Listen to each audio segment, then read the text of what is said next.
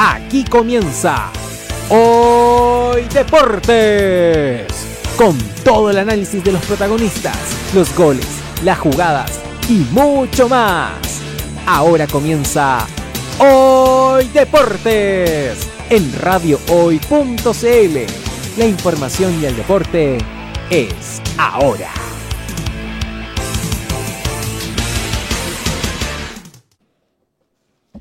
Bienvenidos a toda la gente que nos está escuchando hoy día, lunes 6 eh, de junio.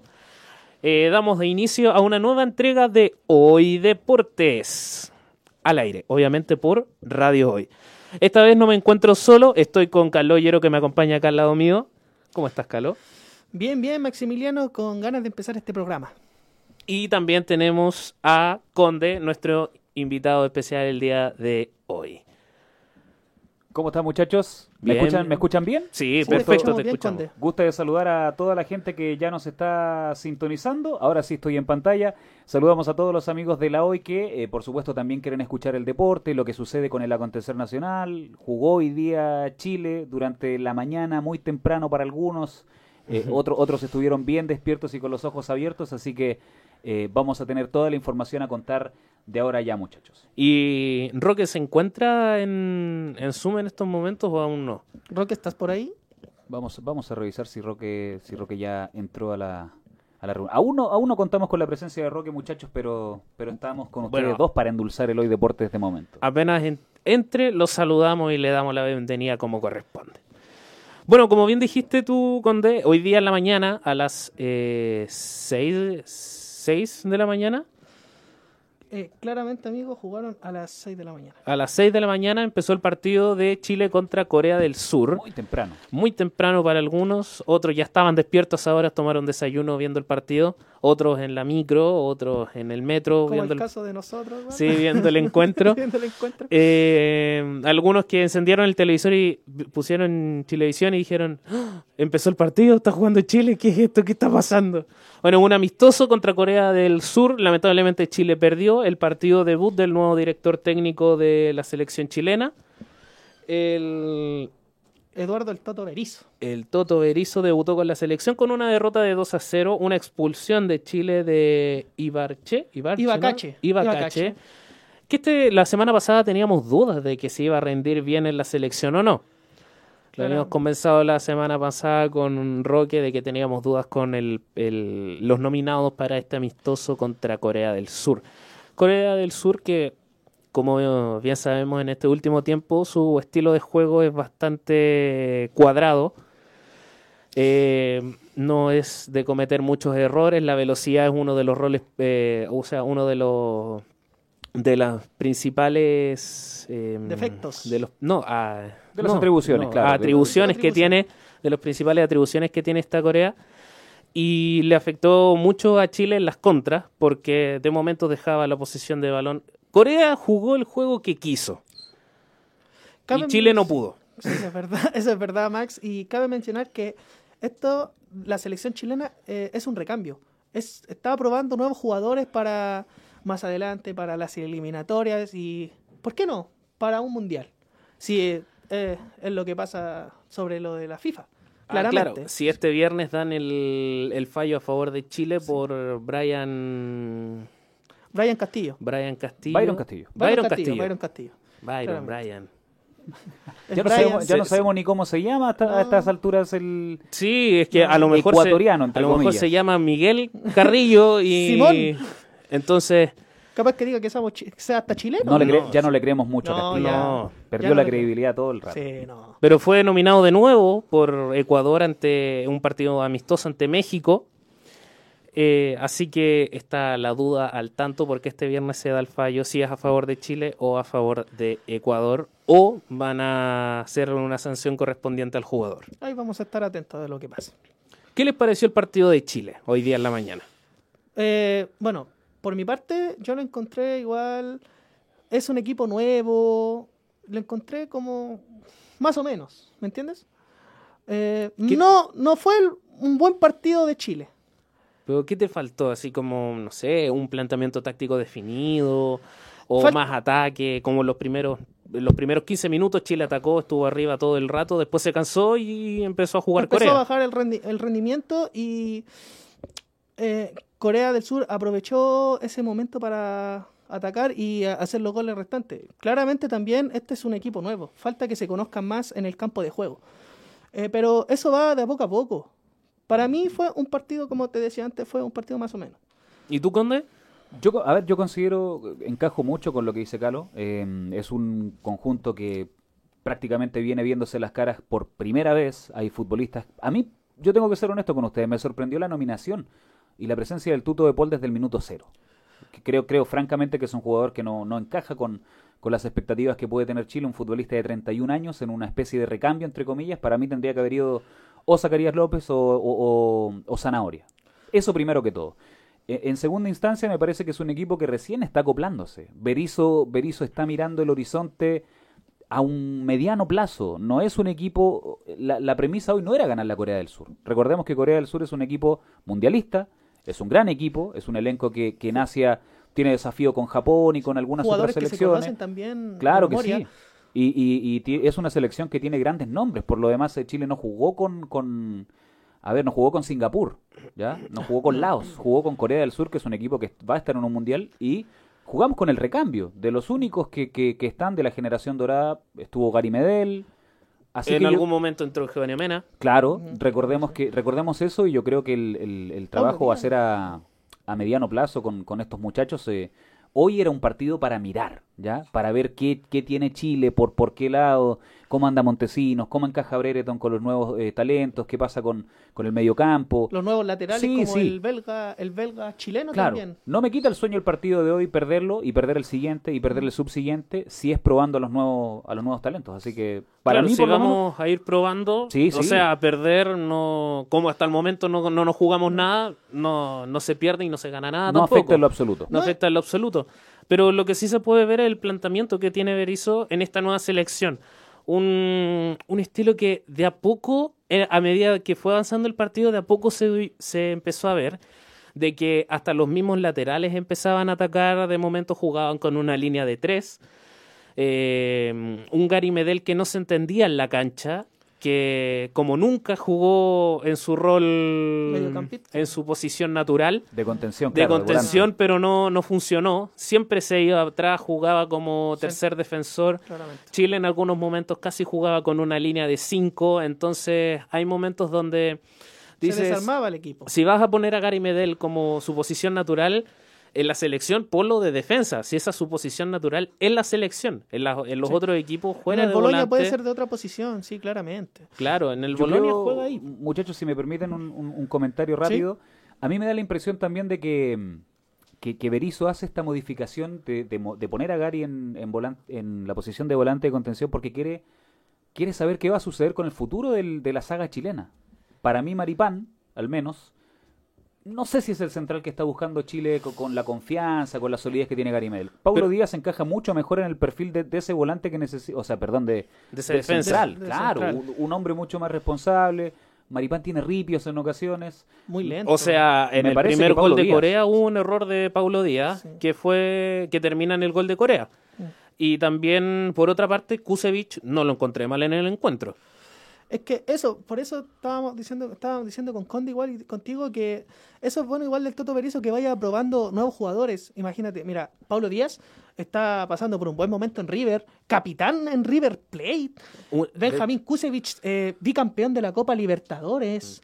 Eh, Tomás Alarcón también, un gran momento en el Cádiz, que no fue una, bueno, no fue una gran temporada de Cádiz, pero titular el Tommy Alarcón. El Cádiz que no descendió. No, no descendió. Eso es lo principal en una liga como y la de España. también eh, ahora que viene la Copa Kirin, que es como una copa para ver igual a los recambios. Como muchos jugadores de videojuegos la Copa Coca-Cola. China Cup. China Cup. China Cup. Claro. Eh, también ahí vamos a estar viendo y analizando eh, sobre el partido que viene con Túnez, que ahí obviamente va a ser otro cambio y otro cambio de formación. Pa- para mi parecer, el Toto Berizzo, que El... cabe- ¿Los seleccionados para la Copa Kirin eh, son otros o es lo mismo que llamaron ahora? Esa, esa es una, esa es una Es muy una buena buena pregunta. Yo creo que, yo creo que va a mantener la misma columna vertebral o los mismos elementos que, que hasta el momento se ha mostrado, salvo algunas variables, porque yo creo que eh, Berizzo está en la, en la sintonía de probar, está en la sintonía de, del paladar futbolístico, de ver qué onda le quiere dar al equipo, entonces si bien se van a repetir los Ben Brereton, evidentemente, se van a repetir los Joaquín Montesinos, que son jugadores que participaron del proceso clasificatorio, puede que Ronnie Fernández aporte con su experiencia, pero va a existir siempre ese muñequeo de que el futbolista que esté mejor en el medio nacional o el que fue traspasado a un equipo de mejor nivel va a tener una oportunidad mediante vaya mutando. Y ya estamos con Roque, muchachos. Así que saludamos a don Roque Manuel Mella Leiva. ¿Cómo está Roque? ¿Cómo te va, Max? Qué gusto saludarte también a, a Calo. Lo estaba escuchando, me costó un poquito conectarme, pero mm, estaba atento a lo que a lo que estaban conversando, porque tiene que ver con este debut de la era Berizzo al mando de la selección chilena, con un resultado adverso, eh, pero que a nivel de conclusiones siempre hay que eh, tratar de mirar eh, lo positivo, sobre todo en un arranque y, y, en una gira donde se enfrentó un equipo muy rápido, de características muy físicas y que, que bueno, deja la sensación, ¿no es cierto?, de que eh, hay mucho por hacer todavía y que los juicios tienen que ir eh, con paños fríos considerando que se trata de, un debut. A todos les gustaría partir ganando con un rendimiento sobresaliente, pero generalmente eh, eso ocurre tarde, mal y nunca. Pero son, son factores, o sea, no, no es que, bueno, ojalá que pierda pocos partidos, no que se mantenga esta cantidad de derrotas con este recambio de selección. Pero, ¿qué te pareció a ti el, partido, Roque? ¿Lo encontraste favorable para la selección? ¿Ves un futuro a corto plazo? Porque ahora estamos mirando a corto plazo. Si es que llegamos a clasificar al Mundial, ¿lo ves como positivo? Mira, para ser sincero, no tuve oportunidad de ver el partido por el horario y por los traslados a laboral. Imposible a esa hora poder conectarme. Pero eh, luego ya de, terminado el partido y, escuchando las, las, eh, los comentarios, uno puede quedar con una idea que es bastante superficial desde el punto de vista de no, de no haber visto el partido. Pero sí eh, hubo desconcentraciones en la zona defensiva, hubo errores en las salidas, eh, un jugador eh, experimentado como Pablo Díaz cometió algunos errores que son destacados en, la, en los comentarios reiteradamente porque no se espera que Pablo Díaz eh, actúe con, mucha inseguridad en el campo de juego, al contrario, es un jugador que al parecer excede a veces en su confianza y como confía tanto en sí mismo, eh, tiende a cometer eh, algunos errores. A mí me está eh, dando una señal de que en algunos aspectos Paulo Díaz se parece mucho a Ronald Fuente. ¿Ya? Ronald Fuente también tenía ese tipo de, actuaciones en, algunas oportunidades, pero no cabe ninguna duda que es un zaguero de jerarquía y que por más que haya tenido algunos inconvenientes, tampoco es para, centrar toda la crítica en, el zaguero de River Plate. Así que eh, en el fondo lo que, lo que sí había que tener en cuenta era que se iba a enfrentar un equipo que, que corría muchísimo y que llenaba los espacios del campo de juego con mucha velocidad y eso sí se vio eh, en el terreno de juego y en los comentarios también que he podido eh, escuchar y, las notas que he podido ver durante la mañana. De los puntos bajos que tuvo en este debut eh, la selección, diría que Diego Valencia es uno. No se vio en el partido, no estuvo firme. De hecho, fue. Eh, no, lo, no lo cambiaron, ¿no? Sí, ahí no estoy muy seguro, porque al 100% no lo vi tampoco. Eh, Diego Valencia jugó mal un primer tiempo. Diego Valencia lo sacaron. ¿Lo sacaron? Sí, lo sacaron. Sí, que estaba jugando muy mal, muy mal Diego Valencia. Era la oportunidad de sumarse al ataque, de darle pases a Ben Beretron, que hasta la fecha, y, y se sigue insistiendo, a Ben hay que darle el balón para crear jugadas en el ataque, porque ninguno de la selección le pega al arco. el que le pegaba al arco era Montesinos, que, nunca, entró terminando el partido. Y ahí se empezó a notar siempre la, la, potencia que tiene este jugador, que Montesinos empieza a correr, presiona, está atento a dar el pase a cualquier persona que esté habilitada. Entonces, eh, al no volver, al no tenerlo como titular desde el minuto cero, se notó mucho ese cambio que ya casi en el minuto 70 no, no había mucho que hacer. Si ya ibas perdiendo 1-0 y Corea dominando el encuentro, ¿qué, qué, qué esperabas? No tenías más alternativa. Y cabe mencionar que Diego Valencia salió en el, en el minuto 84 Maxi Conde y Roque y entró por Jason Rojas. Jason Rojas. Muchachos, les quería hacer una pregunta rápida, a ver si, si me colaboran con, con, con, reafirmar lo que yo estoy pensando. ¿Mm?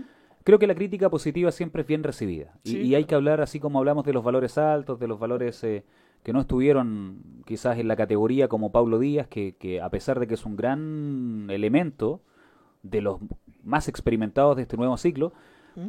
yo creo que también tenemos que ser honestos en decir, ¿hubo algún futbolista para ustedes, para ustedes, muy en la personal, que a lo mejor sobra en esta nómina, que no tiene quizás eh, los elementos todavía? ¿Hay un futbolista que ustedes digan, ¿sabes qué me gustaría ver en vez de a Juanito, a Pedrito? No sé, ¿quién les faltó y quién sobró quizás en, en esta nómina, muchachos? Para mí sobró Tomás Alarcón no lo encontré muy, muy firme en el terreno. Era su oportunidad para decir, aquí estoy yo, soy el titular indiscutible, ganándole a, Pablo Galdames, pero no, no lo vi. No lo vi como distribuidor en su posición natural. No, no lo encontré tan influyente en el terreno de juego como es en, en su equipo. Para mí sería Ibacache, ya que, bueno, tuvo altas, altas y bajas, pero no lo, para mí, en mi opinión, no lo vi mucho hoy día. No lo vi mucho. Fue expulsado. Fue expulsado, claramente. Y estaba debutando hoy Estaba debutando. Un mal debut, eh, definitivamente. ¿eh? Sí, o sea, eh, para él todo negro. Para mí, ahí sería eh, el Tostopazo, que viene haciendo una gran campaña con Colo-Colo.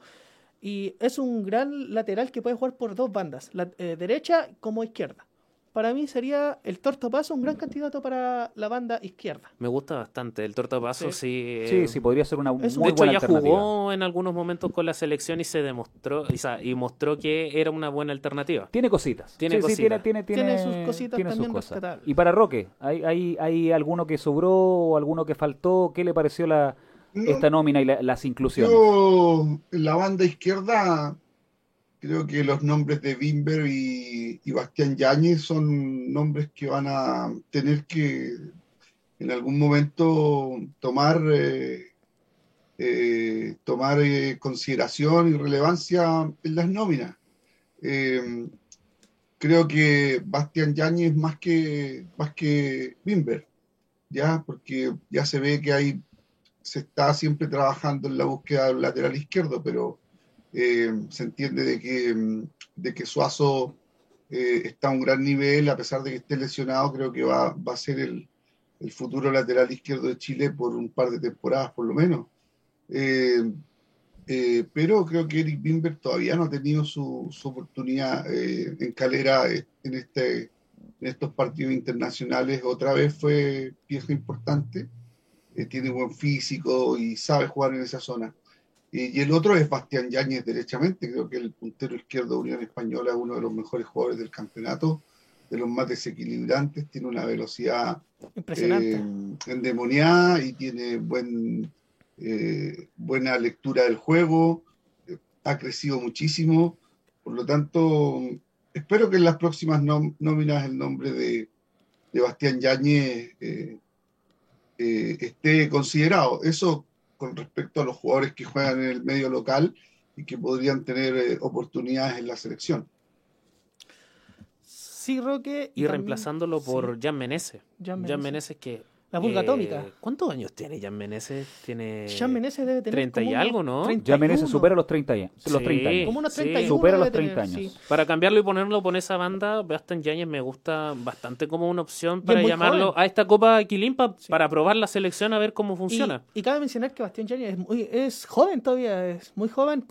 Unión Española puede sacarle a lo buen chileno, puede sacarle el jugo o mandarlo a internacional y que funcione mucho mejor. Y, el que hizo la pregunta, ¿y tú, Conde, quién, quién hubieras sacado, quién hubieras puesto, quién encontraste extra? A ver, desde mi perspectiva, ya se los dije, ¿eh? De Paul para mí Sorpresa, absoluta. No sé qué estaba pensando Berizzo en realidad cuando se levantó y dijo tuto de por al arco. Porque considero que, que, detrás de, de, perdón, de Zacarías López, de mm, Brian Cortés, existe un Zacarías López, existe un Zanahoria Pérez. Mm. Para mí el, el, el, candidato es Zacarías López. Y precisamente por un tema de edad. Si estamos buscando recambio, está bien, la experiencia aporta, nos aportan los Ronnie Fernández, nos aportan los Menezes, nos aportan los Gary Medel, nos aportan los Paulo Díaz, que ya son jugadores con más experiencia y con más bagaje, pero pienso que, que en la portería Fernando de Paul, hay otras alternativas como para, para darse vuelta. Paulo Díaz tiene 27. 27 años tiene Paulo Díaz. es tan, tan, viejo. Tan viejo, tan experimentado para que no No, de hecho, de hecho Paulo Díaz tiene una edad... Sí, acorde. Acorde. Y Zacarías López tiene 23 años nomás. 23 años, o sea, jovencito, tiene mucha carrera todavía. ¿Dónde juega Zacarías? La Serena. El, deporte en La Serena juega ah, Zacarías López. También, bueno, también lo vamos a ver, eh, este, si hay nuevos cambios, quién va a tomar ahora las otras bandas y todo eso. El Chile contra Túnez el 10 de junio a las 2 de la mañana. O sea, tempranito, tempranito. Sí, voy a poner alarma, voy a poner alarma, porque hoy día, anduve, hoy, día anduve, hoy día anduve flojeando con la... hoy día, la, o sea, el viernes a las 2 de la mañana, sí, 15 de la mañana. Ah, no sé si despertarse temprano o trasnochar. Yo estoy el trasnoche se vale. ¿Ah? Señor, el trasnoche se vale. El trasnoche, se, vale. Al final no tenemos nada que hacer. De hecho, ah. de hecho después de ese partido, a las 5.55 de la mañana, se juega el otro partido de semifinal Japón gana. Ahí... De hecho, de hecho el, el, director de la radio dice que sale asado ese día y se ve el partido a las 2 de la mañana. Ah, bueno, bueno, me gusta, me gusta. O sea, vamos a estar preparados para eso. Sí, preparadísimos porque, eh, a ver cómo funciona si llama a nuevos jugadores, considera a Bastián Yáñez porque me gusta mucho esa opción. Hace recambios, pone al tortopaso, uh, cambiando al arquero. A lo mejor podría llamar a otros arqueros. El, el de Iquique también me gusta bastante. Jugador de Iquique, ahí me pillaste. el arquero de Iquique me gusta bastante. Bueno, pero ahí son. Ahí es cosa de la mente del Toto muchas, Sí, hay muchas opciones. O sea, opciones que, que, que no le coman los nervios a jugar a nivel internacional no lo sabemos, porque hay varios que dicen, ya, vamos a mandarlo, vamos a jugar contra Japón y le comen los nervios contra Japón, entonces... Lo que le pasó a, algunos jugadores. Sí, Hay, varios jugadores que les comen los nervios cuando estáis debutando más encima con la selección a nivel internacional y por una copa. No puede ser el mundial, pero la copa es una copa igual, entonces los nervios te terminan consumiendo de vez en cuando. Pero bueno, hay que darle rodaje nomás a estos jugadores que se conozcan y puede que sea una gran selección. Y hay, muchos que saben, hay muchos que saben, muchachos, que de pronto puede ser la primera y la última.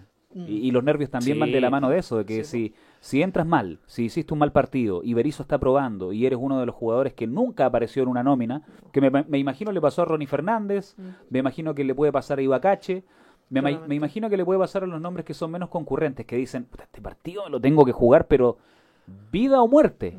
Es un amistoso contra Corea. Uno dice, pero a ver, ¿para qué tanto?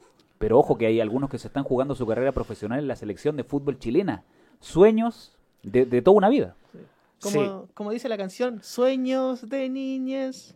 La de los miserables. Buen tema. Sí, hay que. Bueno, todos los jugadores deben de tener en consideración eso, se están poniendo la camiseta de su país. Todo sueño de futbolista, todo el sueño de futbolista. Pero antes de seguir con esto, vamos a ir a una pequeñísima tanda comerciales, siendo la 1.55 de la tarde. Vamos a una tanda de comerciales en hoy en Radio Hoy y volvemos con más Hoy Deportes.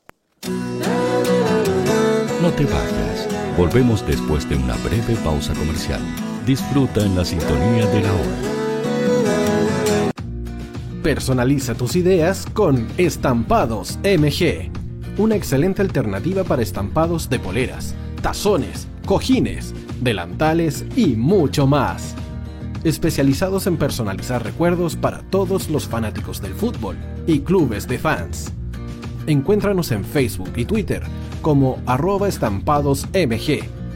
Despachos a todo Chile.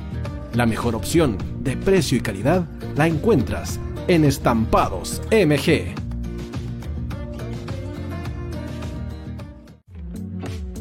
Estudio Jurídico Global Use. Abogados especialistas en derecho de familia, civil y laboral. Las deudas te agobian Global Use te ofrece diferentes mecanismos jurídicos para tu defensa y tranquilidad. Para consultas y atención personalizada, escríbenos al mail contacto arroba o visita nuestra página web www.globalnews.cl y pide tu hora de atención sin costo. En Global News estamos al servicio de la gente.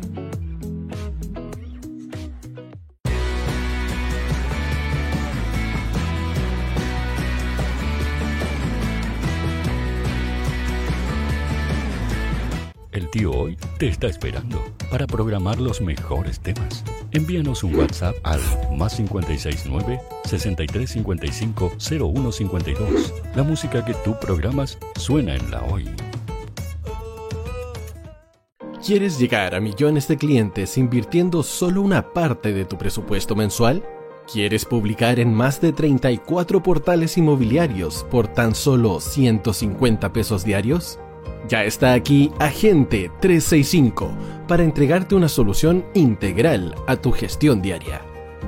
Eres corredor de propiedades y estás invirtiendo más de 500 mil pesos mensuales publicando en todos estos portales inmobiliarios.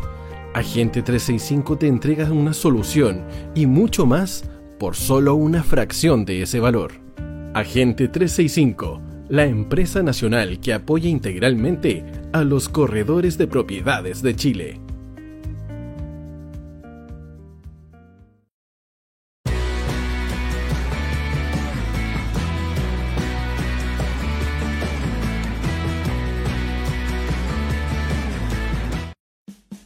Vota en las diferentes categorías de nuestro ranking. Tú eliges los temazos de la semana en la hoy.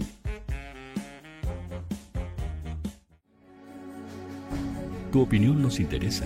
Escríbenos al mail radio o visita nuestras redes sociales. Somos La Hoy, la radio oficial de la fanaticada mundial.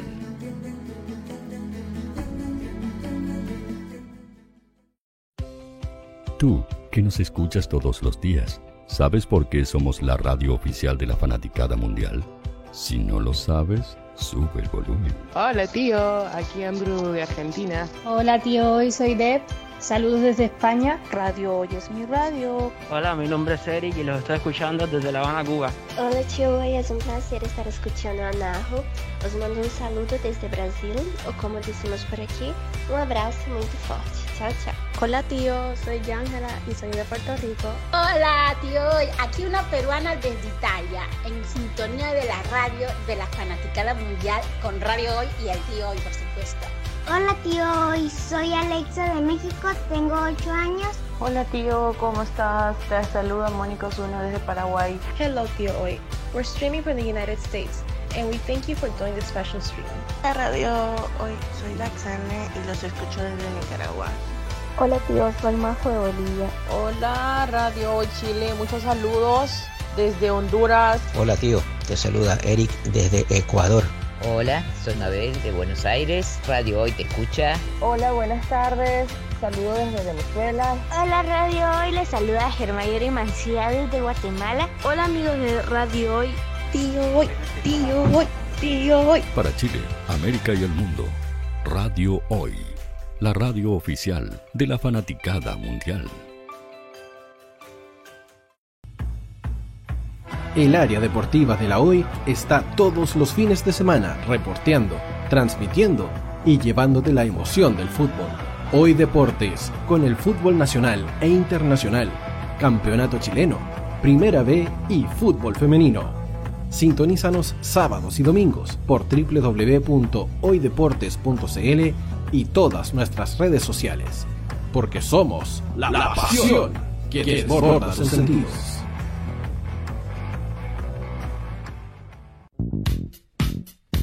¿Quieres que tu marca llegue a miles de personas? ¿Buscas hacer crecer tu negocio? Envíanos un mail a radio@radiohoy.cl y sé parte de nuestra parrilla programática. Únete al equipo de auspiciadores de la Hoy. Radio Hoy es una empresa Hoy Comunicaciones. Visítanos en www.hoycomunicaciones.cl.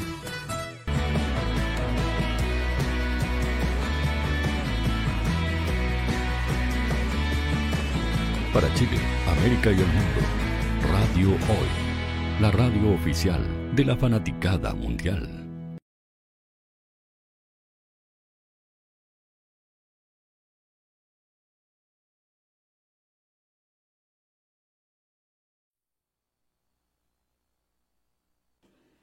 Estamos de regreso en Hoy Deportes al aire por Radio Hoy. Y ahora nos toca hablar de fútbol femenino con quién más que con nuestra queridísima Ana. ¿Cómo estás, Ana? Hola, Ana. Hola, chicos, ¿cómo están? ¿Todo bien por acá? Con harta información también del FUTFEM. Mucha información porque se jugaron varias, eh, varios partidos este fin de semana, sábado y domingo, 4 y 5 de junio respectivamente la undécima fecha se jugó. Claramente. sí. ¿Estamos con delay? Eh, sí, sí, ¿no? sí ¿Nos escuchas bien, Ana? ¿Qué tal? Gusto de saludarte. ¿Cómo estás? Hola. ¿Todo bien? No, yo lo escucho perfecto. Perfecto, sí. ah, buena, buena, buena. Perfecto, entonces, que ahí yo, yo me perdí un poquito con, con los silencios. Hoy día, o sea, el sábado se enfrentó Universidad de Chile contra Deportes La Serena, un partido que el, resultado lo dice, o sea, el marcador dice lo que pasó. 10-0. Impresionante. O sea, aplastante. Nunca había visto un marcador con tanta... Con tantos goles. Con tantos goles. Primera vez que lo veo también. Eh, eh, en serio, bueno, le, le, aviso que esto era muy cotidiano en el FUTFEM. Es más, recién esta temporada se habían visto muy pocos goles. Era algo que también le habían preguntado a los clubes importantes, el caso de la U, de Colo Colo, también de Santiago Morning, eh, porque se estaba viendo que los otros equipos del campeonato ya sabían cómo jugarle a los equipos grandes. Sabían defenderse muy bien, había un trabajo detrás y esto evitaba las grandes goleadas. por ejemplo, el torneo anterior la UNSDA le gana 12-0, 13-0 a Antofagasta, algo que no se ve en este campeonato, en que la U viaja a Antofagasta y le logra ganar por, por lo mínimo, incluso fue uno de los partidos en que la U casi se va el primer tiempo sin haber anotado. Entonces, hay un trabajo de, de, algunos equipos, no de todos, lamentablemente. Así como uno habla de que hay un equipo que están eh, aumentando esta competitividad que le hace bien al torneo, no pasa con todos los equipos y este fue el caso de Serena. Em, se hicieron, si no me equivoco, nueve goles en el primer tiempo solamente. Eh, una U que iba muy mermada, la U tiene muchas bajas por COVID, llega el COVID a, al FUTFEM, algo que no había pasado las temporadas anteriores. Eh, decide ir con su patrulla juvenil también, eh, y además considerando que tenía jugadoras suspendidas y lesionadas. Em, ¿Y qué pasó después de este partido? Que creo que viene lo que tiene que ser tema de debate, no solo hoy, sino que cuando uno piensa en este campeonato y lo llama profesional. Y es que la arquera de La Serena, que una de las arqueras que tiene una medalla de oro en la selección nacional por participación en series menores, la única medalla de oro que ha dado el fútbol en la historia nacional, eh, Paulina Josa, donde demanda que las hacen jugar sin ninguna preparación, que el club está para la foto, que en el club no hay preparación, que en el club no hay ganas de hacer cosas con el FUTFEM.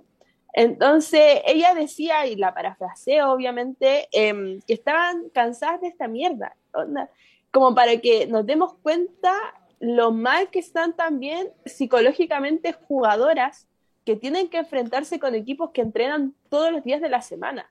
No así el caso de Serena, que con suerte le expresan el nombre, nada más. Entonces, Serena, que el torneo anterior se salvó muy, muy eh, al límite del descenso, yendo al partido de promoción, y este campeonato es uno de los grandes favoritos a caer de categoría. Eh, eh, dura, lo, dura las palabras que acabas de decir porque se supone que está es ya es profesional porque lo ponemos entre comillas porque por cosas como estas situaciones son las que no las que te, dicen esto ya no está siendo profesional aún ¿Qué, qué falta? ¿Qué, ¿Qué, más necesitan? Hay leyes, hay que poner más, más, hay que poner sanciones, entre otras cosas, para, para buscar una solución a esto. La otra vez estaba viendo las noticias de que fueron a buscar a una jugadora que se lesionó en una, en una patrulla de carabineros. O sea, no puede ser eso. Eh, tiene que haber una ambulancia, tiene que haber gente paramédico. Hay cosas que no corresponden en el fútbol femenino y que no deberían suceder en general. Parece, prácticamente. Parece. Eh, mira, perdona por interrumpirte. es que es un tema muy bueno porque, eh, bueno, se acaba de celebrar hace poco la promulgación de esta ley que obliga a las sociedades anónimas deportivas a tener a todas las jugadoras contratadas. O sea, lo que suena básico es algo que todavía no existe el día de hoy. Eh, claramente, esto viene impulsado por la FUF, que es el sindicato de jugadoras eh, nacionales, algo que incluso lo vimos hace un par de meses con el caso de Everton, jugadoras que demandaron al club eh, para que se reconociera una relación laboral, claramente con vínculos de subordinación, de dependencia, algo que uno diría es lo mínimo, ¿no? Que exista un contrato, un contrato no solo por lo que significa el sueldo, sino por temas de seguros de salud.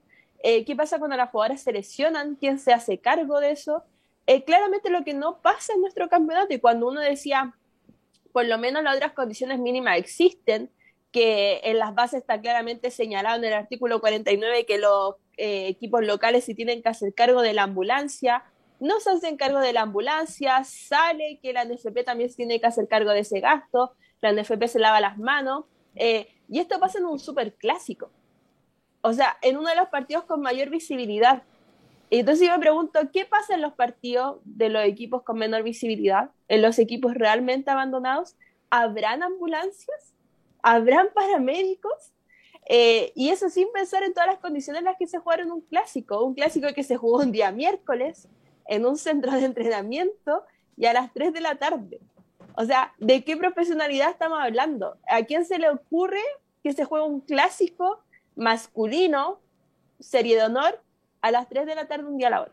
Nadie. Nadie, sí, imposible. Sí, hay cosas que no corresponden y que están sucediendo con el fútbol femenino y ojalá que en algún momento se regularice todo esto y que sea muy similar al fútbol masculino de que se juegue un clásico el fin de semana, que den en el estadio principal las sanciones, que estén todas las sanciones correspondientes por si hay un error, si, que estén las ambulancias, que estén todos los implementos correspondientes, porque así no vamos a llegar a ninguna parte como fútbol en general. Chico, y perdón que dé una información que salió hace muy poco. Em, este clásico se jugó el día miércoles, el día miércoles a las 3 de la tarde hasta el día de hoy no hay ningún comunicado oficial de la Universidad de Chile, que era el equipo local, que era el equipo que según la base se debe hacer cargo de la ambulancia. Hoy, en la presentación del nuevo técnico masculino, Diego López, eh, aparece el presidente Azul Azul, y ya todos sabemos que Michael Clark solo aparece cuando hay un poco de cámaras y con un diálogo ya establecido. Y le preguntan por esta situación, ya que de la U nadie dice nada, nadie habla, y qué, qué vergüenza y qué rabia sus declaraciones, o sea, no se asumen responsabilidades, no se dice cuáles son las sanciones, cuáles son las medidas que va a tomar el club, y solo habla de que le pidieron disculpas a Colo Colo, eh, a la jugadora, al DT Carlos Vélez, y que agradecen que la jugadora rival, que en ese momento cayó Javier Agres, no haya pasado a mayores. O sea, ningún compromiso con que esta situación no vuelva a ocurrir, cuál es el diagnóstico y también por qué pasó. Claro, como perdón por eh, que, por que nosotros hayamos cometido el error, eh, no, lo vamos, a volver a hacer. Es como casi disculpa de yo estoy bien, mi familia está bien, gracias por preguntar. Perdón y gracias. Claro, eso, no corresponde. Eso mismo me preguntaba yo cuando salió la noticia de que quién se hace responsable porque en el, en el fútbol femenino es tan, es tan, difícil saber eh, quién es el responsable en este caso, el estadio, son, son los directivos del club, o claro, o es la gente que está a cargo de la ambulancia. Yo creo, muchachos, que también tenemos que entrar en la, en la discusión de, de los números. ¿ah? Mm. ¿Ustedes saben cuánto cuesta aproximadamente tener una ambulancia para un evento, sea cual sea? No. yo creo que es, harta plata. es harta plata. Sí, es o sea, no es una cantidad de plata desbordante, pero sí son eh, varios cientos de miles de pesos. O sea, eh, ya sea Pink Floyd, ya sea Daddy Yankee, o sea, ah, ya me estoy dando una idea. O sea, o sea la Uber, su Fernández Vial femenino, la cantidad de plata es la misma, porque las empresas que trabajan con ambulancias cobran lo mismo para todo, para todo tipo. Claro. Entonces es una cantidad de plata que debes tener mensualmente, partido a partido, hacerte cargo. Si juegas dos partidos de local durante el mes, tienes que poseer esas lucas para tener la ambulancia los dos partidos a disposición, pase o no pase. No, Y, y, ojo, eh, quiero hablar un, un, poquito más de lo que significa el FUTFEM, porque eh, la U, antes de este clásico, el mismo día, comunica un caso positivo, eh, que no se iba a poder jugar. Eh, o sea, evidentemente la jugadora en buenas condiciones de salud y todo, pero no iba a poder jugar. si uno va a las bases, nos sale qué pasa si hay jugadoras contagiadas de COVID en el campeonato femenino. La palabra COVID en el reglamento no está mencionada. Y en la última página del reglamento dice hay un reglamento de salud. Nadie sabe dónde está, nadie sabe si existe, nadie sabe cuál es el alcance de ese reglamento. Es como está. Existe. La U de palabra. Existe. Eh, la U vuelve a presentar casos positivos. Se suman, si no me equivoco, tres más eh, antes del partido con La Serena. Y uno se pregunta, ¿qué pasa si a la U se le contagian siete jugadoras? ¿Qué se va a hacer? Porque ahora la U sube a jugadoras de la sub-19, pero la sub-19 está jugando su campeonato correspondiente. Mm. Y, y nos quedamos en eso. Y lo decía Conde muy bien, el gasto de ambulancia. Entonces, aquí uno se da cuenta que aprueba las bases sin leerlas porque claramente dan el artículo 49 que responsable es el club eh, em, local, en este caso la Universidad de Chile. En la Universidad de Chile todos te dicen que responsable es la NFP, porque desde la pandemia, desde el año 2020, la NFP para evitarle este gasto a los equipos con menor recursos se hace cargo de la ambulancia, transporta la ambulancia. Y para no hacer distinciones, con todo el equipo, aunque algunos equipos puedan pagar, como el caso Colo Colo, la U, Santiago Morning. Eh, pero eso no está en las bases. Entonces tú no entiendes por qué esto se aprueba si no está en el papel lo que realmente pasa. que es que la NFP saca cargo de la ambulancia. Se van peloteando de un lado para otro. La Universidad de Chile que la NFP, la NFP dice que la Universidad de Chile, y así va a ser un pimponeo interminable y al final no va a quedar en nada. En nada, no va a quedar en nada. Es triste lo que está pasando en el fútbol femenino. Es, muy triste. Porque están dejando de lado como que. Eh, oh, en fútbol masculino, ya, aquí vamos a dejar las ambulancias, todo. Ahí viene el fútbol femenino, no, no vamos a hacer nada. Y eso es triste. O sea, ni siquiera se jugó en el estadio, o sea, se jugó en la cancha de entrenamiento. Para mí, tiene que ser todo igual. Si el masculino está así con ambulancia y todo, ¿por qué no el fútbol femenino? ¿Por qué no? Oye, y yo no me quiero extender más, pero uno piensa, ¿por qué en un centro de entrenamiento donde entrena tu equipo de honor masculino, femenino, tus series menores, hay escuelas oficiales, no hay una ambulancia? ¿Qué pasa en un entrenamiento si hay un problema cardíaco? Si hay un problema con los niños, ¿cómo se trasladan a esas personas a un hospital? van, van levitándose. muy, buena pregunta. O van a tener que llamar. Muy buena pregunta. Van a tener que llamar y eso es malo. O sea, uno pensaría que en un centro de entrenamiento siempre hay una ambulancia. No sé, para mí es lo lógico. O por lo menos un equipo médico preparado para la situación. Para la situación. y ojo, que, nadie habla. Eh, yo estuve presente en el Centro Deportivo Azul mm. para el clásico. Estaba ahí. Y pasa que se cae Javiera queda inconsciente, todos preguntando lo de la ambulancia, pero entra un médico de Colo Colo. Y ese médico de Colo Colo tuvo que pedirle ayuda a los médicos de la U. Y mi duda es por qué había un médico de Colo Colo. Ah. Si nunca es uno solo. Esos son como cuatro o cinco los médicos que deben estar en la oficiales. sí. son como. O sea, tienen médico, tienen kinesiólogo, tienen un ayudante médico, son como cinco, cuatro. De eso tampoco se ha hablado. O sea, yo encuentro que hubo una cantidad de negligencias, no es solo la ambulancia, sino porque además eh, no entraron los médicos cuando se solicitaba. Se demoró mucho la atención médica en entrar, las jugadoras gritando, pidiendo ayuda. Eh, entra el, doctor de Colo Colo, se ve que se supera, empieza a pedir ayuda a los otros médicos de la U. Entonces, después suben a Javiera al furgón de carabinero. Javiera no estaba inmovilizada.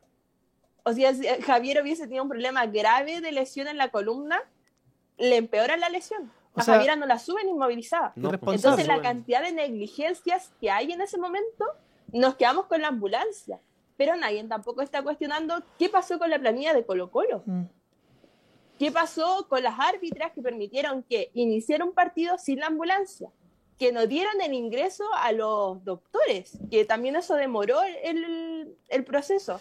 Entonces, la cantidad de negligencias que se pueden contar en 15 minutos es increíble y nadie se hace responsable, no hay comunicado de la U, no hay comunicado de la NFP, nada. No, y, si se cayera alguien del fútbol masculino, no sé, un Ronnie Fernández, eh, la ambulancia llega volando a la cancha y llegan los paramédicos, llegan todos para decir, y se cae, como tú dijiste, eh, compañero. Javier Ares.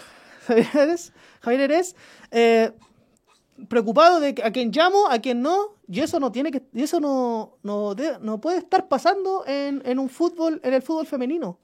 O Eso sea, es en, en ningún deporte. en ningún deporte pasar. tampoco. Y para, para mí eso es muy injusto lo que están haciendo, lo que está haciendo la NFP. Ya. Vamos a hacer un, un- un pequeño cambio radical porque de verdad nos estamos yendo muy, Sí, muy a la sí, crítica sí. Y tenemos que informarle a la gente de lo que qué es lo que sucedió además de esto de eh, los partidos del fútbol femenino. Como bien habías dicho tú, Ana, eh, en, el, en el campeonato pasado era muy normal que equipos como la Universidad de Chile ganaran 10-0 o 7-0, era normal. Y, y se, y se entraba en la duda de que qué es lo que está pasando, eh, por qué no ganaban por tanto, y era porque algunos equipos eh, se habían mejorado su nivel de rendimiento.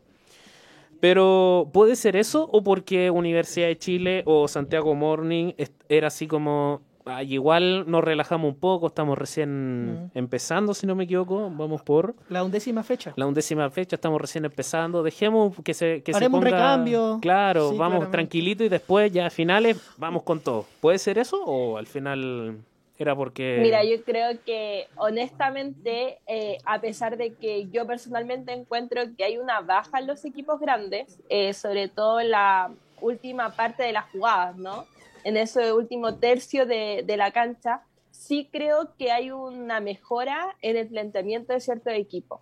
Que hay equipos que, te, eh, que, por ejemplo, si están peleando en este torneo, pasar al grupo A, la siguiente ronda, irse a los playoffs, no les conviene que vaya la U, Colo Colo, Santiago Morning y le hagas 15 goles.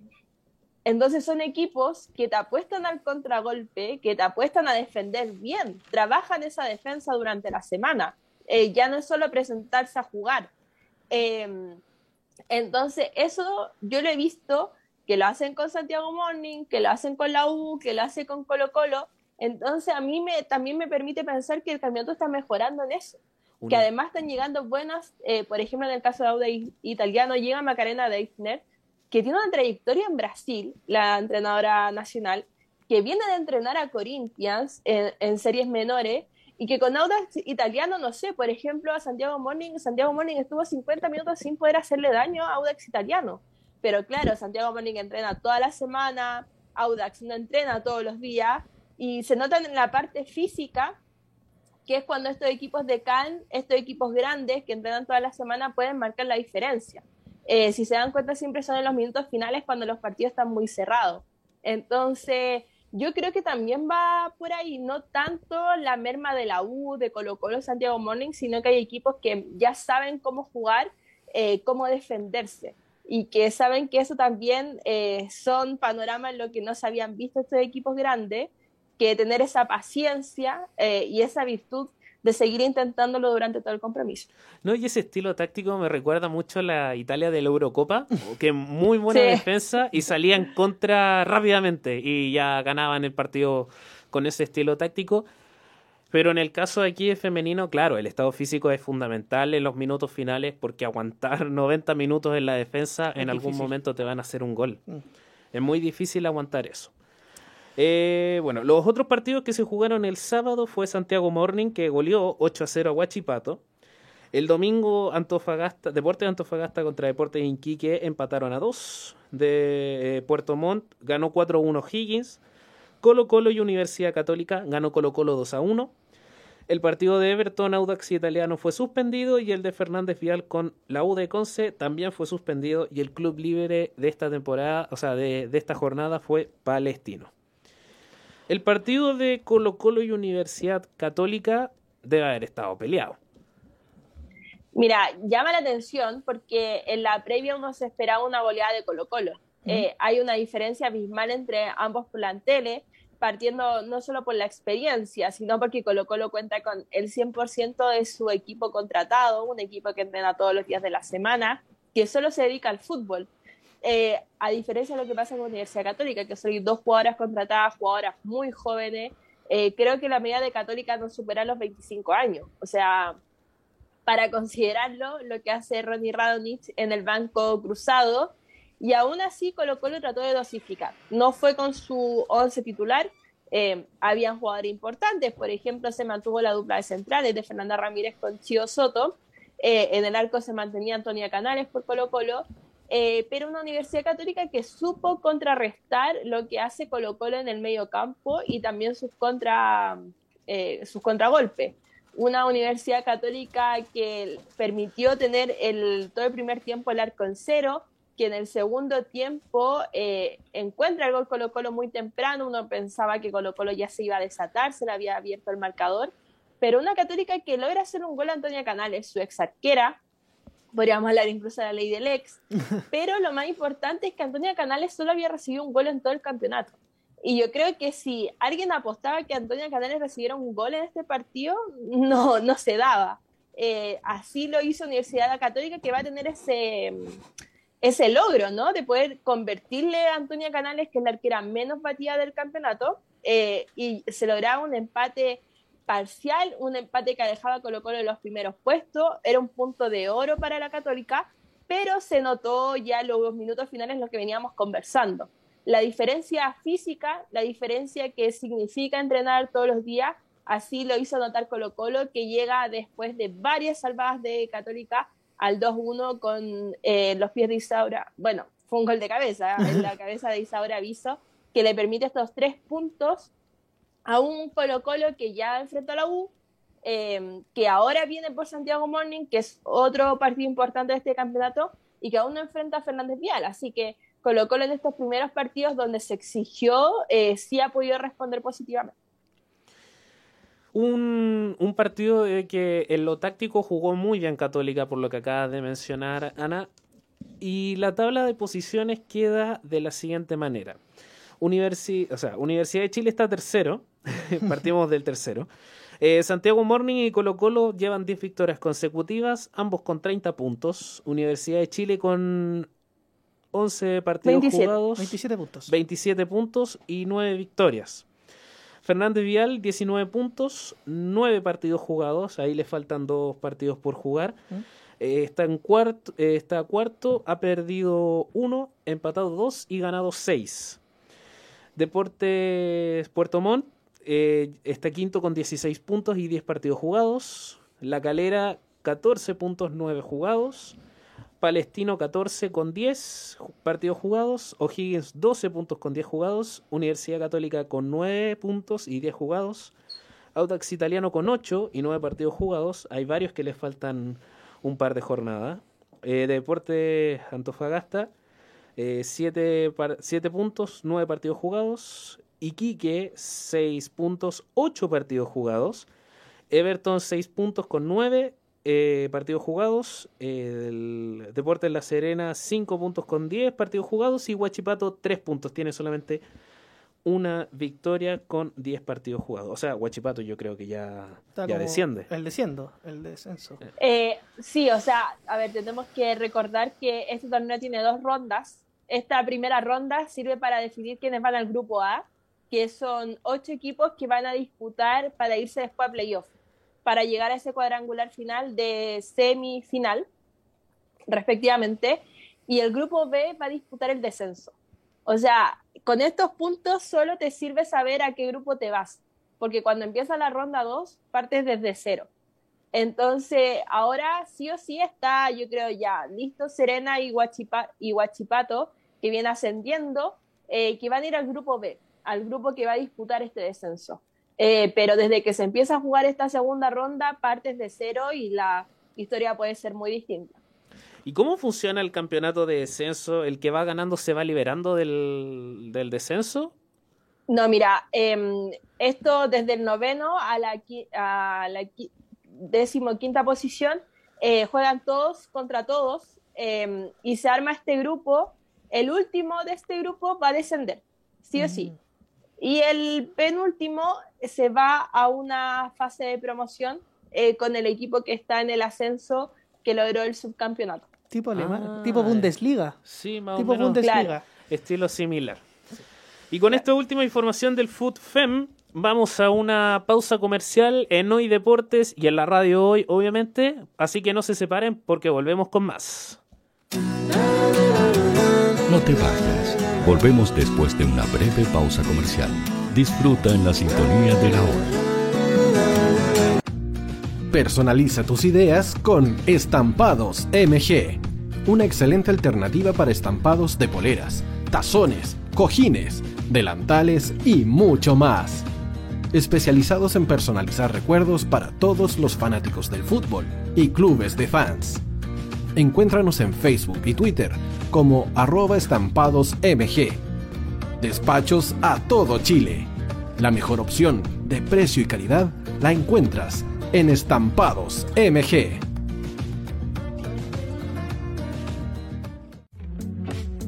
Estudio Jurídico Global Use. Abogados especialistas en derecho de familia, civil y laboral. Las deudas te agobian. Global Use te ofrece diferentes mecanismos jurídicos para tu defensa y tranquilidad. Para consultas y atención personalizada, escríbenos al mail contacto arroba o visita nuestra página web www.globaluse.cl y pide tu hora de atención sin costo. En Global Use estamos al servicio de la gente.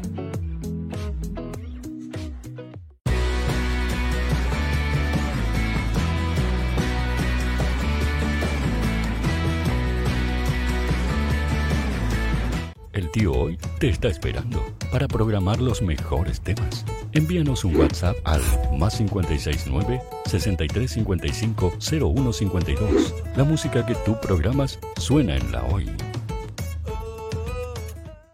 ¿Quieres llegar a millones de clientes invirtiendo solo una parte de tu presupuesto mensual? ¿Quieres publicar en más de 34 portales inmobiliarios por tan solo 150 pesos diarios? Ya está aquí Agente 365 para entregarte una solución integral a tu gestión diaria. Eres corredor de propiedades y estás invirtiendo más de 500 mil pesos mensuales publicando en todos estos portales inmobiliarios. Agente 365 te entrega una solución y mucho más por solo una fracción de ese valor. Agente 365, la empresa nacional que apoya integralmente a los corredores de propiedades de Chile.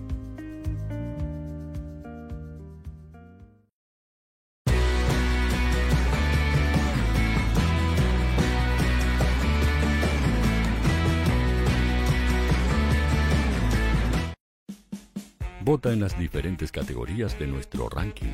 Tú eliges los temazos de la semana en la hoy.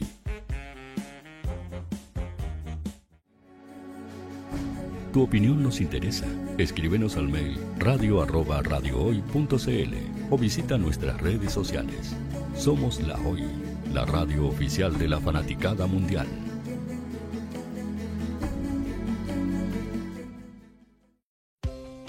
Tú, que nos escuchas todos los días, ¿sabes por qué somos la radio oficial de la fanaticada mundial?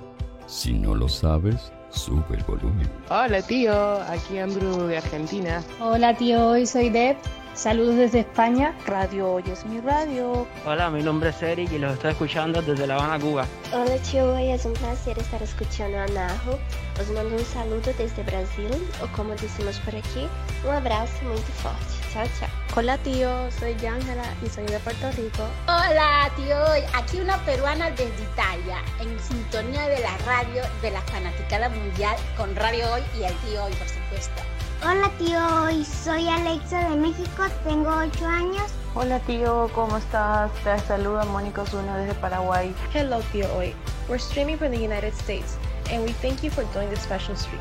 La radio Hoy soy Laxane y los escucho desde Nicaragua. Hola tío, soy Majo de Bolivia. Hola Radio Hoy Chile, muchos saludos desde Honduras. Hola tío, te saluda Eric desde Ecuador. Hola, soy Mabel de Buenos Aires. Radio Hoy te escucha. Hola, buenas tardes. Saludos desde Venezuela. Hola Radio Hoy, les saluda Germayori Mancía desde Guatemala. Hola amigos de Radio Hoy. Tío Hoy, tío Hoy, tío Hoy. Para Chile, América y el mundo, Radio Hoy, la radio oficial de la fanaticada mundial. El área deportiva de la Hoy está todos los fines de semana reporteando, transmitiendo y llevándote la emoción del fútbol. Hoy Deportes, con el fútbol nacional e internacional, campeonato chileno, primera B y fútbol femenino. Sintonízanos sábados y domingos por www.hoydeportes.cl y todas nuestras redes sociales. Porque somos la, la pasión que desborda sus sentidos.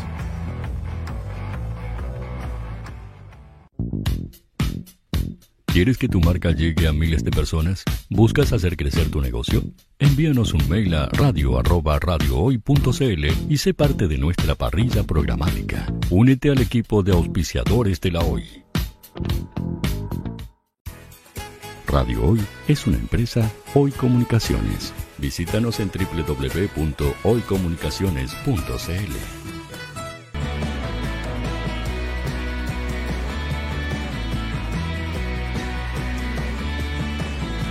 Chile, América y el mundo. Radio Hoy, la radio oficial de la fanaticada mundial. Y estamos de regreso a las 2.32 de la tarde, a puertas de que empiece el partido de Croacia-Francia de la Liga de Naciones de la UEFA o de la UEFA Nations League. Fecha 2. De la segunda fecha del grupo F, porque son a, B, C, D, son como H, G, son muchos grupos y son dos, eh, son dos grupos entre grupos. Sí. Son, son eh, muchos países, muchos grupos y muchos muchos partidos. No, muchos partidos. Tenemos partidos aquí hasta diciembre. Como Liga A, Grupo 1. sí. Sí, así es. Son, son muchos los partidos que se van a disputar en la UEFA Nations League y eh, en esta ocasión estamos con Roque de nuevo con Conde y Carlos acá para comentar el partido de Croacia-Francia. Primero. Este partido se juega hoy día a las 2.45 de la tarde. En minutitos nada más va a empezar este partido. ¿Qué esperan del, del, de este partido que es una vuelta a la final del Mundial de Rusia 2018? Como tú bien dices, es un, es un partido que, nos trae recuerdos, pero vívidos. ¿ah? La, final de Rusia 2018 que de pronto Croacia todavía está lamentando. Fue una final en la que se impuso Francia por un tema de historia, por un tema de, velocidad, de estilo de juego. Un Francia que fue mucho más vertical que Croacia, que quizás Croacia apostaba mucho más a la tenencia, a un Luka Modric, a un Iván Rakitic. Un Brozovic. A un, medio campo que tiene, un, tiene, tiene un poquito más de, de, toma y dame, de tiki-taka. Sin embargo, Francia es un equipo compacto, rapidísimo. Sube, te, mete una pelota en profundidad para Mbappé. Mbappé corre los últimos 20 metros y te vacuna. Lo vivió Argentina. Marcos Rojo no, tuvo cómo agarrar a Mbappé. Sea, en ese partido de Argentina-Francia, el pique que hizo desde la mitad de la cancha. Una locomotora viviente fue una locura. Kylian Mbappé. Impresionante. Bueno, pero esto no es lo que demuestra la formación, por lo menos, de Francia que tiene ahora, porque está jugando con Mainan, eh, Mignan, como quieran pronunciarlo, el arquero del Milan, del Milan, del Milan actual campeón del Scudetto, Kipembe, Saliba y Pavard, Digne, Rabiot, Gendosí, Touchamen y Diaby y de delanteros Ben Yedder y Nkunku. No está jugando ni Kylian Mbappé ni Karim Benzema. Ni Anthony Griezmann. Ni Klaus, ni Antoine. Ni Antoine Griezmann. Antoine no sé Griezmann, por qué le Anthony. Lloris, nadie. Porque en la banca está Lloris, Conate, Kunde, Griezmann, Mbappé, Coman, Cámara, Klaus, Benzema, Lucas, Teo Hernández y Alfonso Ariola. O sea, la banca es un equipo. Un equipo B, equipazo. O sea, fácilmente con, la banca te armas un equipo de primer nivel. Y con los que están en cancha también, también, tienen un equipo de primer nivel. Hace dos selecciones aparte con Francia. Fácil. O sea, el recambio ya está listo. Roque, ¿qué esperas de este partido? Primero, eh, igual uno puede observar grandes potencias como Francia que también eh, aprovechan estos partidos para poder ver la alternancia que tienen. A veces acá en Chile nos asombramos y, incendiamos un poco menos la selección chilena cuando, cuando recurre a una alineación así con, tanto recambio.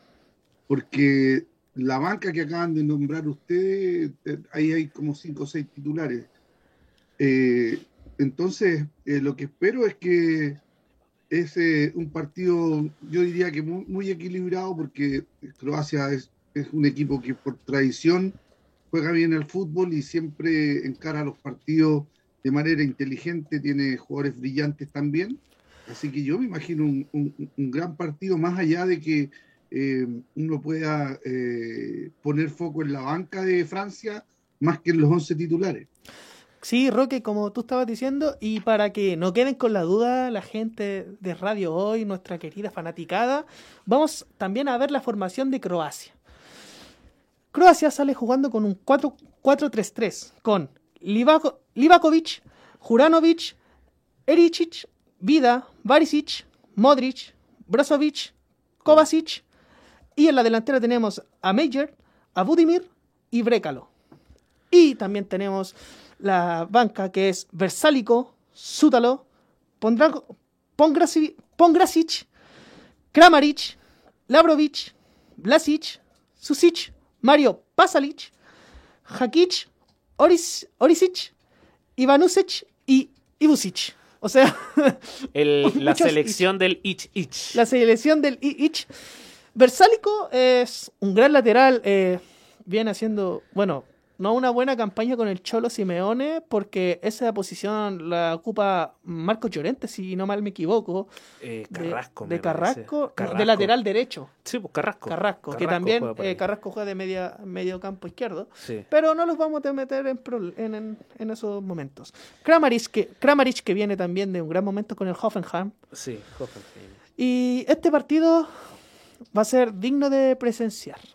Sí, eh, pero presencielo, o sea, véanlo después de esto. sí, después de esto para... No apenas sea a las 2.45, ah, ya, vamos, sería. Y le robamos la alineación a los demás lugares, así que no dijimos cuál es. y el mediocampo de... De Croacia, de Luka Modric. A mí me faltó Iván Rakitic, no sé ustedes. Sorpresa que no lo hayan citado, o sea, fue... Para mí es una gran sorpresa porque para mí Mod, eh, Rakitic es un es titularísimo en la selección de Croacia. Ya que, en eso mismo, eso mismo me genera la duda. A mí me faltó Pero ¿cómo anda, ¿cómo anda, ¿cómo anda de nivel últimamente, muchachos, Rakitic? Yo por lo menos no lo, no, no, lo veo jugar. En el no Sevilla, lo disfruto en el Sevilla hace un buen rato. Así quizás en el Sevilla no, no, no han dado... No, no sé, puede, es que claro, por ahí la cosa. Es que claro, es que en el Sevilla, con el nuevo fichaje del Papu Gómez, eh, Rakitic ha perdido la, la tenencia del balón la titularidad y la titularidad que ha tenido en el último tiempo. Pero son distintos. Claro, es que son mucho más manejador de tiempo, Rakitic es un jugador mucho más versátil a mi juicio. es que Rakitic eh, tiene más el estilo táctico del Barcelona. Por eso estuvo mucho tiempo en este y es un estilo de juego que en el caso de Croacia con Luka Modric pueden hacer una dupla impresionante como eh, se pudo presenciar en la final de Rusia 2018.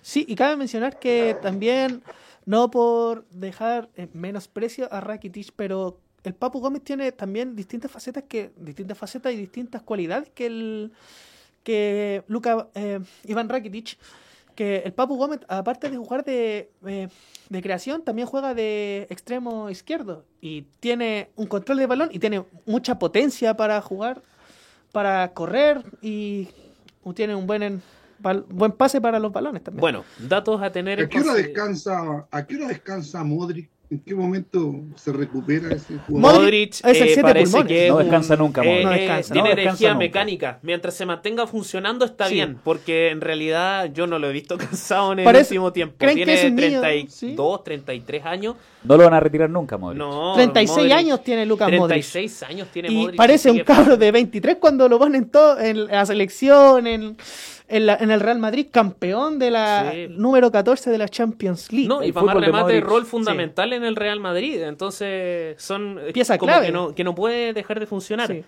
Hay que tener un par de datos en, consideración para este partido. Croacia perdió 3-0 contra Austria en la primera jornada de la Nations League. ¿Mm? Y Francia, uno dice Francia, campeón del mundo, va a ganar. No, perdió contra Dinamarca 2 1.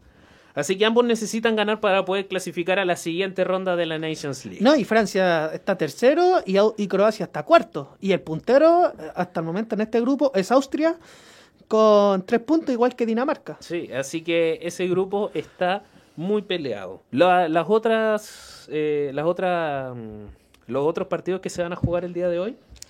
Los otros partidos que juegan el día de hoy, querido Maximiliano Roque y Conde, se juega eh, bueno, el Croacia-Francia que juegan a las 2.45, que ya lo, estamos, lo, dijimos. Austria y Dinamarca, que en el mismo grupo juegan a la misma hora de Croacia y Francia, a las 2.45. Ya, ¿cuál van a ver? Yo voy a ver el de Croacia y Francia. ¿Ustedes qué opinan, chicos? Croacia-Francia todo el rato. Ya. ¿Roque? ¿Qué opinas tú? Croacia, Francia. ¿Maximiliano? Eh, no, Croacia, Francia. Iba a decir Austria, Dina- Austria, Austria Dinamarca, pero No. ¿para qué voy a mentir? No, no. Y chicos, también les tengo un plato fuerte para el martes. Un gran plato. Y Alemania versus Inglaterra. A las 2.45.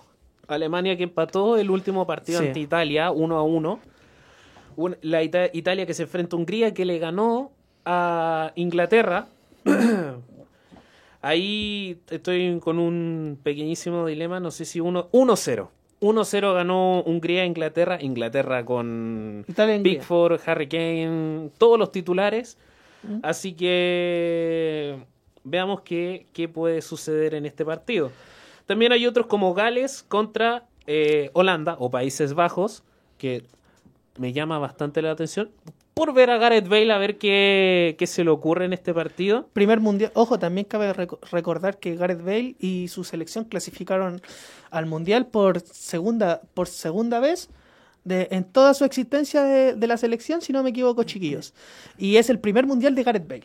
Sí, primer mundial de primer Gareth mundial Bale. de Gareth Me Bale. alegra muchísimo. Sí, para mí también. Para, no voy a decir de qué equipo, pero Estamos- estoy alegre, estoy alegre. Ya saben de qué equipo ya estoy hablando. De estos partidos de la Nations League, o quién quiere que gane la Nations League, lo ven como favorito. Yo, yo, para mí, mi candidato es Francia. Pero ¿por qué Francia? ¿Por, por, por los jugadores, por los nombres de los Por la jugadores? jerarquía de por los el estilo de jugadores, por el estilo de juego y por los recambios que tiene, por los momentos que están viviendo los jugadores, como es el caso de Teo, Teo Hernández, hermano de Lucas Hernández, Sí. que también, bueno, para el Bayern con Lucas Hernández ya esa- ganar la Bundesliga es Normal. un dilema. Sí. Es un, Un día más en un el día trabajo. más en el trabajo. Y Teo Hernández, que está haciendo una gran campaña con el Milan, campeón después de. ¿Cuánto? Desde, del, 11 desde años. 2011. Desde 2011 no ganaba el Milan. Y también tenemos a Karim Benzema, que está viviendo un gran momento en el Real Madrid. ¿Podrá ser balón de oro? Sí, y también es el segundo máximo anotador en la historia del Real Madrid. Y de la Champions. Y de la Champions también. Roque, para Tienen ti, un- ¿quién es el tienen favorito chico- para ganar esta competencia? un chico jovencito que se llama Mbappé. Kylian, Kylian Mbappé también, pero gracias por recordármelo, Roque, es un gran jugador que se quedará hasta el año 2025 Pero fue todo con el Paris Saint-Germain. ¿Puedo decirlo en francés? Paris Saint-Germain. ¿Ah? París Ah, Saint. Paris Saint-Germain. Para Yo también creo que Francia es, es bastante favorito a este título, ¿Mm? pero sucede que muchas veces estos equipos que ganan copas antes, de los campeonatos mundiales, después en el mundial como que no ratifican. No sé si vaya a ser el caso, pero se habla mucho de que Francia es el candidato a ser el campeón mundial en, Qatar. Eh, por lo tanto, se entiende de que en esta copa también Francia tiene muchísimos eh, adeptos que apuntan a que se va a quedar con el título. Pero- Eh, pero el fútbol europeo tiene, tiene muchos equipos de categoría, entonces eh, hoy día perfectamente eh, Croacia eh, le puede dar una sorpresa a Francia. Se la puede dar perfectamente. Pero es que igual Francia no viene de buenos partidos, viene de perder en la Eurocopa ante Dinamarca, que vuelve a perder de nuevo. Así que son, son dilemas que, o sea, son dudas que yo tengo así como, ¿a quién apoyo? Porque Francia, por nombres de jugadores, o sea, Francia un millón de veces y mil veces más. Y por, los por momentos de los jugadores los por, por equipo, por ejemplo, apoyaría a Italia, pero perdió contra Macedonia del Norte para clasificar al Mundial. Entonces son cosas Queda- como... quedas en duda. así Uno como- nunca sabe. Para ti, Conde, ¿quién, es- quién es el que puede ganar esta, este campeonato? Los equipos europeos creo que se caracterizan por ser bipolares. ¿ah? Mm. Tienen, tienen cambios de ánimo y cambios de, de rendimiento increíbles. Lo, lo- lo vimos con, como ustedes dicen, con Italia, que ni siquiera clasificó a la Copa del Mundo. Yo lo tenía como uno de los candidatos. Lo vemos con Inglaterra permanentemente, que tiene una camada de futbolistas. Todos los años y todos los mundiales repasamos a, a Inglaterra y decimos... Bueno, se perdieron los Gerard, se perdieron los Lampard, se perdieron los Beckham, Los se Rooney. perdieron los Rooney, se perdieron, eh, se están perdiendo los Lingard y, y siguen sin ganar algo. Así que si ustedes me preguntan a nivel europeo, ¿quién podría ganar la UEFA Nations League? Creo que como bien dice Roque, es realmente Francia. una botella en el mar. no, es Podría que no se sabe. terminar en Francia, cualquier no. parte. Yo creo que los candidatos claros son Francia, porque por, por la calidad de futbolistas que tiene, Y, por otra parte, yo creo que, que, España, hay que tener ojo con España. España tiene una muy buena selección. Un sí, sí, sí, interesante. Se, se, ha dejado de lado porque no es la España de Iniesta, no es la España de Xavi, porque el Barcelona ya no es el Barcelona, porque, porque el Real de pronto tampoco encantaba tanto a pesar de que ganó otra. Claro, pero es que lo que pasa es que este Real no tiene tanto español como antes. Entonces ahí está la gran diferencia porque entre los roles principales tienes a Tony Cross, que es alemán, tienes a Luka Modric, Fede Valverde. Fede Valverde, que es uruguayo, tienes a, a Casemiro, que es brasileño. No es un real español. No es un real español como el de su momento con Sergio Ramos, con Xavi Alonso, con... Eh, eh, ¿Qué otro jugador? Bueno, en su momento Lucas Vázquez también, Arbiol, Raúl Arbiol. había muchos jugadores, Casillas. Ahí tenía una selección potente. De hecho, dominaba el fútbol europeo a nivel de clubes todo. Y el Barcelona y el Barcelona un poquito más español que el Real. El, Real, siempre fue un poquito más galáctico. El Real siempre un poquito más galáctico, el Barcelona siempre más, más canterano. Claro, el Barcelona con sus canteras, Gaby, Pedri, tiene a Sergio Busquets, que aún está vigente, Piqué, Mingueza, Mingueza. Bueno, ahí hay un defensa que, que tiene mucho futuro que es Araujo, el uruguayo que tiene muy buena vista hacia futuro. Qué jugadores que está sacando Uruguay, muchachos. Sí, ¿ah? sí, Uruguay. Fede Valverde, que también mediocampo y extremo derecho. Y Rodrigo Bentancur. Uh, Rodrigo Bentancur también. Me falta un delantero. Darwin Núñez en el, en el Benfica. En el Benfica lo está haciendo bastante bien. Ojo que puede llegar a un, club grande también. Al Liverpool, yo creo que al Liverpool. O también puede que estaba sonando también en el Manchester United. O sea, vamos a ver qué pasará con esta teleserie de Darwin Núñez y el Benfica y otros clubes europeos también más en otros capítulos más adelante. Para mí, el candidato a ganar esta Eurocopa es eh, Nations League. esa, perdón, Eurocopa. Nations League. Tenemos tantas ganas de ver fútbol que ya estamos pensando en la Eurocopa, en el Mundial. ¿Qué va a pasar después la Copa América? yo, yo miraría mucho a España y, y a Alemania. Alemania, primero porque Alemania está cambiando la selección hace bastante tiempo y ya tiene jugadores con más experiencia. Entonces pueden jugar bien. Aunque está, se, vio muy bajo en, contra Italia. Contra Italia se vio un equipo muy bajo. Y eso que Italia ya está eh, bajoneado después de la eliminación del Mundial. Con Pero por otra parte, España tiene muchos jugadores juvenil que tienen mucha. Eh, se pueden ver muy bien a futuro con un, futuro espléndido. Ya hay algunos que están en los mejores equipos de Europa, como ejemplo Pedri, que ganó el balón de oro a mejor jugador juvenil. Entonces, se puede haber una España campeona de la UEFA Nations League. Y Marco Llorente también, que podemos nombrarlo en, la selección. Pensar como en, en Kazajistán. Kazajistán, ya. Pongamos, pongamos otro equipo, otra selección ahí.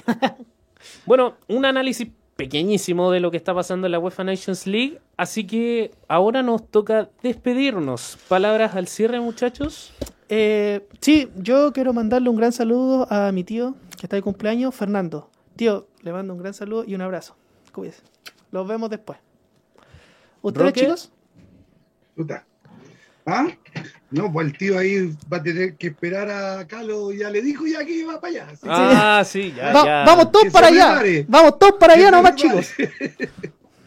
que se prepare, porque va, Calo va para allá. Voy para allá. Eh, no, no, no. El, el, saludo a todos los que habitualmente nos, nos, escuchan y sintonizan, así que agradecido por eso y nos reencontramos eh, el próximo lunes, ojalá con más resultados, con más cosas que comentar eh, creo que hay un capítulo que se está escribiendo en el fútbol chileno que merece mucha atención, que es el, el tema de, de, Magallanes. Creo que eh, merece, merece un minutito el cuadro magallánico por la campaña extraordinaria, sobresaliente, sin precedentes prácticamente en el fútbol chileno hace muchos años, que esta campaña que está haciendo en la primera vez, donde largamente lleva 44 puntos, ha perdido, ha, empatado solamente dos partidos, los demás todos los ha ganado. Invicto. Entonces está absolutamente invicto y es una campaña realmente sobresaliente la del elenco eh, de Núñez eh, eh, al mando de,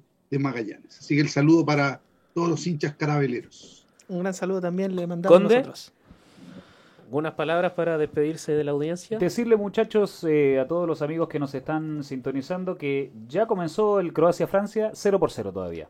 Cuatro minutos en el, en el estadio de Paul Así que 0 por 0, después se, se retira del hoy Deportes al aire y se va corriendo a ver Croacia, Croacia, versus Francia, la, en la UEFA Nations League, muchachos. Bueno, muchas gracias a todos. Recuerden que además del partido está Relacionarte, que es un programa que viene después de nosotros para que estén atentos y no se separen si es que no les interesa mucho el fútbol. Así que nos despedimos. Esto fue Hoy Deportes al Aire. Hasta la próxima. No te vayas. Volvemos después de una breve pausa comercial. Disfruta en la sintonía de la hora.